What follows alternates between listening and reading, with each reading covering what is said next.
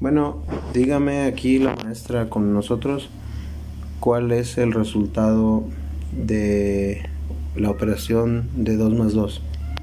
4, Y 4 le sumamos otros 2 6, y a esos 6 usted le hace una operación de suma de 2.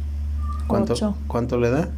8, Y 8 multiplicado por 2, 16, 16. O sea que en resumen el resultado fue. 16, ¿Y cómo se llama la operación que hizo al último? una suma. Ok. Ese fue el resultado. Gracias, maestra. De nada.